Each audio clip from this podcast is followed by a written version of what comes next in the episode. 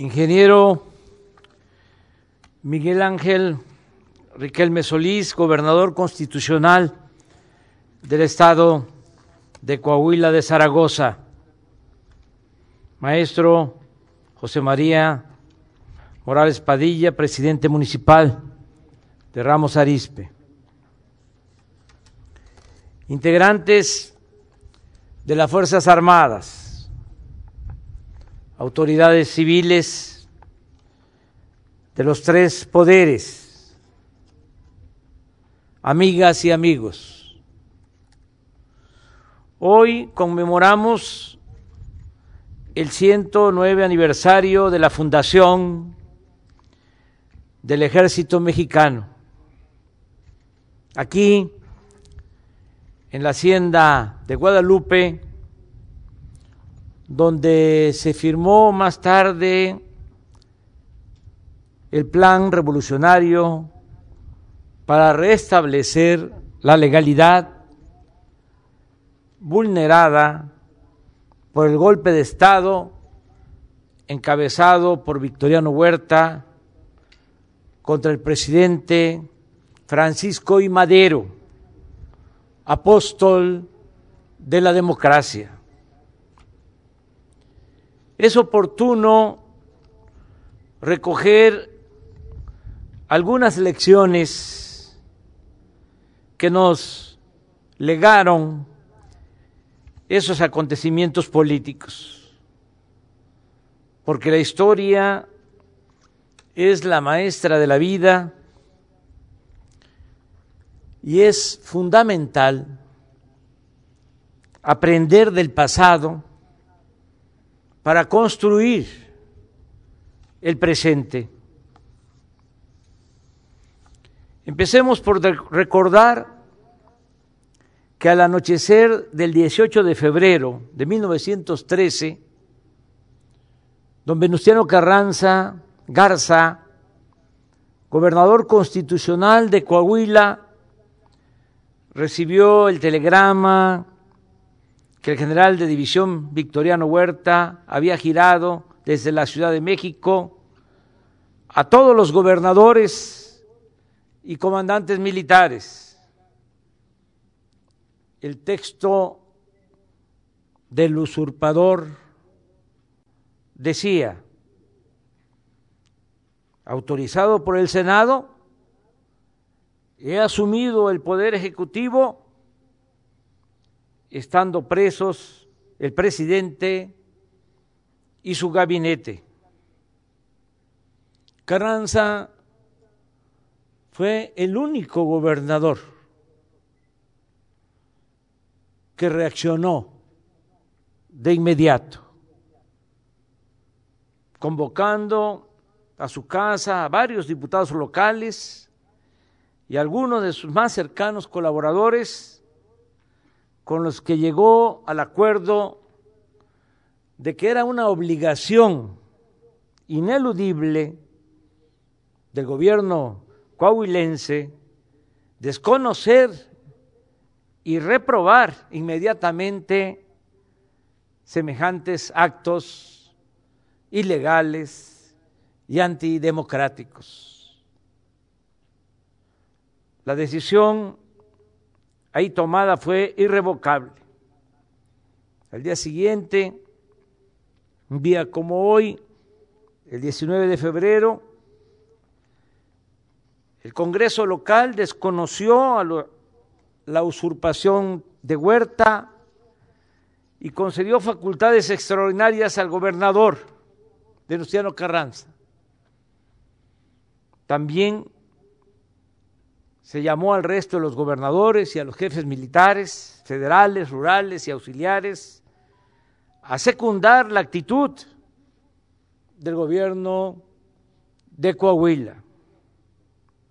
De esa decisión se desprende la fundación del ejército mexicano. De modo que lo primero que tenemos que subrayar es que a diferencia de otros ejércitos, el nuestro surgió para oponerse al golpe de Estado que culminó con el asesinato del presidente Madero y del vicepresidente José María Pino Suárez, y para defender la democracia y la legalidad. En el ámbito latinoamericano e incluso en el mundial, las Fuerzas Armadas de México son excepcionales en varios sentidos. Nunca han pertenecido a la oligarquía. Soldados y oficiales vienen de abajo y tienen como origen e identidad el México profundo. Como sostengo siempre, el soldado es pueblo uniformado y por eso nunca traicionará a su gente y siempre será un defensor leal de la libertad, la justicia, la democracia y la soberanía nacional. Adicionalmente, desde su conformación a principios del siglo pasado, los institutos castrenses de México han sido siempre fieles al poder civil. Otra enseñanza importante de aquel momento histórico es que el presidente Francisco y Madero, también de Coahuila,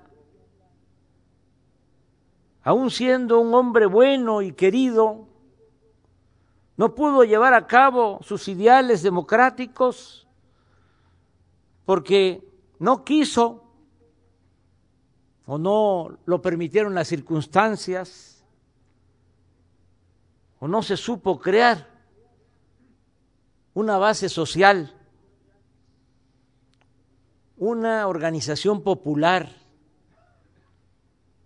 que lo respaldara frente a los ataques del grupo de privilegiados que no querían perder sus concesiones y que dominaban a sus anchas durante el porfiriato. La infamia cometida contra el presidente Madero nos dejó la elección, la lección, nos ha enseñado que para un poder público dispuesto a transformar, no hay mejor aliado que se oiga bien y que se oiga lejos. Para un poder público dispuesto a transformar, no hay mejor aliado que el propio pueblo. Nada se puede esperar de políticos corruptos, de la prensa que se vende o se alquila, de intelectuales convenencieros y de potentados dominados solo por la codicia. La clave está en la frase del presidente Juárez, con el pueblo todo, sin el pueblo nada. Véase nuestro caso. Si no estuviéramos respaldados por la mayoría de los mexicanos, y en especial por los pobres, los conservadores, corruptos, ya nos habrían derrotado o habríamos tenido que rectificar y someternos a sus caprichos e intereses para convertirnos, como eran antes los gobernantes, en floreros o en títeres de los que se habían acostumbrado a robar y a detentar el poder económico y político en nuestro país. Sin el apoyo del pueblo tampoco habríamos resistido la intensa campaña en nuestra contra emprendida desde los medios informativos convencionales y las redes sociales. Ni habríamos podido hacer frente a una guerra sucia tan intensa y estridente como la que padeció el presidente Madero. Hemos dicho que por el bien de todos, primero los pobres, porque esta expresión, además de humana y justa, implica algo políticamente importante, atender a los más pobres, que son muy leales, es ir a la segura para integrar a las mayorías al proyecto transformador, superar la opresión y alcanzar el ideal de vivir en una sociedad mejor, más justa, igualitaria y fraterna. La estrategia golpista, mediante el uso de los medios de información que se venden o se alquilan, mercenarios. Esa estrategia que se aplica en casi todo el mundo para debilitar a dirigentes y gobiernos que enfrentan, que se atreven a enfrentar el poderío corrupto de las élites, aquí, en nuestro tiempo, en nuestro país, no hacen mella en expresión de Juárez, no le quitan ni una pluma a nuestro gallo. México ya no es tierra de conquista y de rapacidad en México y poco a poco las élites se tendrán que ir acostumbrando porque en México mandan las mayorías y se gobierna con honestidad y con justicia.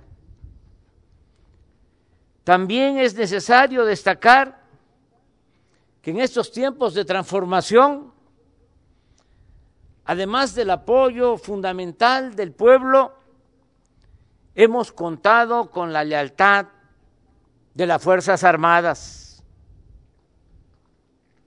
Sin la participación responsable de las Secretarías de Defensa y de Marina, no tendríamos los mismos resultados en seguridad, en desarrollo y en bienestar. Con las Fuerzas Armadas ayudamos a la población afectada por huracanes, inundaciones, temblores, incendios y otros siniestros. Y con ellas, con las Fuerzas Armadas, contenemos a la delincuencia organizada e impulsamos la reconstrucción de la paz en las regiones del país más afectadas por la violencia delictiva. Con personal militar se cuidan las instalaciones estratégicas de la nación, se cuida la Comisión Federal de Electricidad, se cuida a Pemex, se evita el robo de hidrocarburos, se enfrenta el contrabando, se combate la corrupción en los puertos y en las aduanas, se defiende la soberanía, se protege a migrantes. Y por si fuera poco, las Fuerzas Armadas nos ayudan en la construcción de obras de infraestructura para el desarrollo del país. Recordemos que sin los ingenieros militares y marinos no estarían en proceso o funcionando con éxito obras, servicios o acciones como el desasolve de los ríos, la limpieza de las playas, la construcción de canales de riego, la construcción de sucursales del Banco del Bienestar, los cuarteles de la Guardia Nacional, los viveros para las plantas del programa Sembrando Vida, o la logística y la distribución de las vacunas contra el COVID-19. Sin la ayuda de las Fuerzas Armadas, no habríamos podido realizar la tarea de reconstrucción o terminación de hospitales que el régimen neoliberal dejó en la ruina, abandonados o a medio construir. El apoyo del personal de salud de la defensa y de Marina ha sido fundamental para hacer frente a la pandemia y nuestros soldados, ingenieros militares, han tenido un papel primordial en la construcción del tren Maya, del nuevo aeropuerto de Tulum y del magno aeropuerto Felipe Ángeles en Santa Lucía, que vamos a inaugurar el 21 de marzo próximo. Adicionalmente, nuestros marinos han participado en la transformación de la antigua prisión de las Islas Marías, que se ha convertido en el centro cultural y ambiental para la enseñanza y el respeto a nuestra naturaleza. En fin, el apoyo a las Fuerzas Armadas en la transformación de México ha sido, repito, fundamental y estratégico. Sin duda, no habríamos podido enfrentar a, la delincuencia y garantizar la seguridad de los ciudadanos con la antigua Policía Federal que estaba podrida casi por completo, como lo prueba el hecho de que uno de los anteriores secretarios de Seguridad Pública del gobierno federal permanece en la cárcel en Estados Unidos acusado de asociación delictuosa y de lavado de dinero. Habría sido imposible ejecutar las obras públicas en curso con las empresas constructoras acostumbradas, o mejor dicho, mal acostumbradas al influyentismo, la irresponsabilidad y la corrupción, y con una Secretaría de Comunicaciones y Transportes que había quedado reducida a una mera oficina para entregar por consigna contratos a consorcios del país o del extranjero, como las empresas españolas, Repsol, OHL, Iberdrola o la famosa empresa brasileña sinónimo de corrupción, o de Brecht. Las acusaciones de que estamos militarizando al país carecen de toda lógica y de la más elemental buena fe. No se ha ordenado a las Fuerzas Armadas que hagan la guerra a nadie. No se les ha pedido que vigilen u opriman a la sociedad, que violen las leyes, que cuarten las libertades, y mucho menos que se involucren en acciones represivas o violatorias de los derechos humanos. Por el contrario, en esta nueva etapa, la generosa y decisiva participación de nuestros soldados y marinos en acciones de desarrollo, bienestar y paz es refrendo de su lealtad a las instituciones civiles.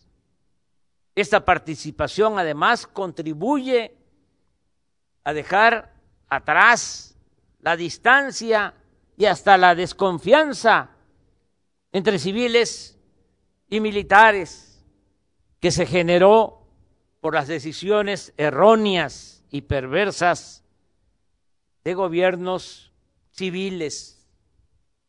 No, le carguemos la culpa al ejército de acciones indebidas que avergüenzan, que son manchas en nuestra historia. No se olvide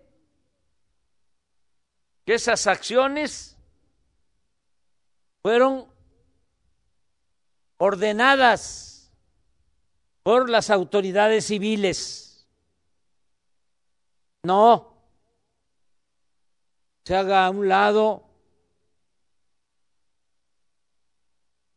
la legalidad que establece que el comandante supremo de las Fuerzas Armadas es el presidente de la República. Y vuelvo a expresarlo. Mientras ocupe el honroso cargo de representar a los mexicanos en la presidencia de la República, como comandante de las Fuerzas Armadas, jamás daré la orden de que se reprima al pueblo de México. Al inicio de mi gobierno se estableció en la Estrategia Nacional de Seguridad Pública la necesidad de reorientar a las Fuerzas Armadas y agregar a sus misiones constitucionales tradicionales la de participar en la construcción de la paz, particularmente con la creación de la Guardia Nacional,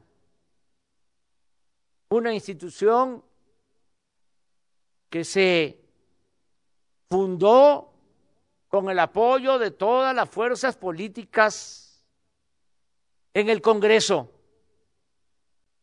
de manera unánime, que cuenta ya con más de 100 mil elementos y que actúa en todo el territorio nacional, porque se han construido más de 250 cuarteles, lo que no se había hecho durante mucho tiempo para garantizar la seguridad de todos los mexicanos. En esa dirección hemos trabajado durante los últimos tres años. Ya empiezan a notarse los resultados. Está bajando la incidencia delictiva. Mañana, como lo hacemos cada mes, vamos a informar. Vamos a demostrar que están bajando los delitos y que ya empezamos a disminuir el delito de homicidios. Era el que iba al alza desde que asumimos la presidencia. Hemos logrado reducir considerablemente el robo, la extorsión, el robo de vehículos, el secuestro,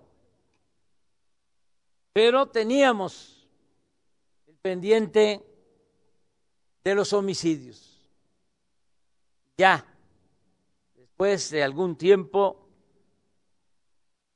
estamos bajando este delito, no solo porque trabajamos todos los días de manera coordinada para garantizar la paz y la tranquilidad en nuestro país, no solo porque nos ayuda la Secretaría de la Defensa, la Secretaría de Marina, la Guardia Nacional, la Secretaría de Gobernación, la Secretaría de Seguridad Pública, no solo porque trabajamos en forma coordinada y con perseverancia para garantizar la seguridad, sino porque ya empiezan a dar frutos los programas de bienestar, en especial los programas dirigidos a los jóvenes, porque antes, no lo olvidemos, lo único que hacían era llamar a los jóvenes ninis, que ni estudiaban ni trabajaban. Y ahora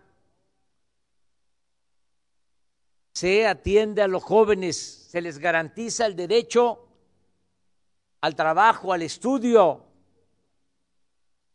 Y esto está empezando a dar frutos. Se le está quitando el semillero a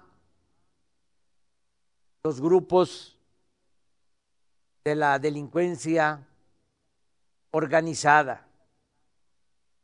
No olvidemos de que la paz es fruto de la justicia. si se atiende al pueblo, si hay trabajo, si son buenos los salarios, si no se dejen el abandono a los jóvenes, si se garantiza el derecho al estudio, si se fortalecen los valores culturales, morales, espirituales, si se evita la desintegración de las familias, se logra la paz, la tranquilidad. Y esto es lo que hemos venido haciendo con el apoyo de las Fuerzas Armadas. Por eso reitero mi reconocimiento a la Secretaría de la Defensa, a la Secretaría de Marina, dos importantes instituciones que son pilares del Estado mexicano. Gracias, general secretario Luis Crescencio Sandoval González. Gracias, almirante secretario José Rafael Ojeda Durán por su recto proceder en bien del pueblo y de la nación. General Luis Crescencio Sandoval, secretario de la Defensa. Transmita de mi parte un reconocimiento sincero a todas las mujeres y hombres de las Fuerzas Armadas, incluidos sus familiares, por su invaluable apoyo para seguir haciendo historia siempre a favor de la grandeza de México, con justicia y con patriotismo. Felicidades a las Fuerzas Armadas en su día. Felicidades a todas y todos, auténticos soldados de la República. Que viva el ejército y que viva México. Muchas gracias.